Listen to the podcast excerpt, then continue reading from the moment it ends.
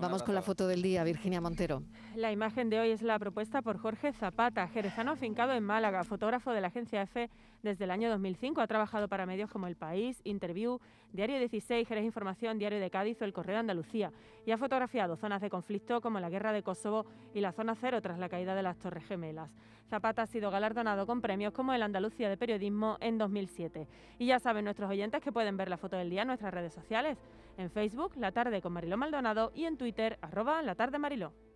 Mi foto del día de hoy es la realizada por el compañero Santi Palacios para la revista 5W, en Bucha, Ucrania. Tomada la foto con un teleobjetivo, en ella podemos ver a un hombre ocupando el centro de la fotografía, sosteniendo a un perro entre sus brazos. En un entorno urbano, a su alrededor vemos los cables caídos de la luz, la carretera llena de trozos de ramas, restos de muros, entre otras muchas cosas.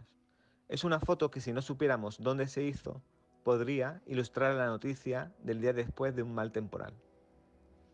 Tras la salida de las tropas rusas de Bucha, los compañeros que cubren la guerra han fotografiado el mayor de los males, el asesinato de civiles.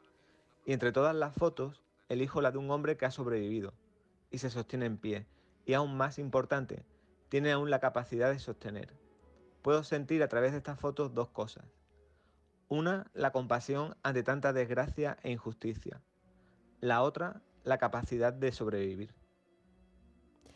¿Cuánto sentido ha cobrado este espacio del programa de fotoperiodistas, ¿no? Fotoperiodistas que están ahí levantando acta de todo lo que está pasando, la crudeza de esas fotografías que siguen siendo necesarias, porque obviar lo peor de esta guerra no ayudaría a entender lo que está pasando.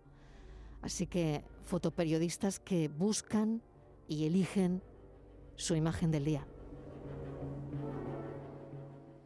La tarde de Canal Sur Radio con Mariló Maldonado.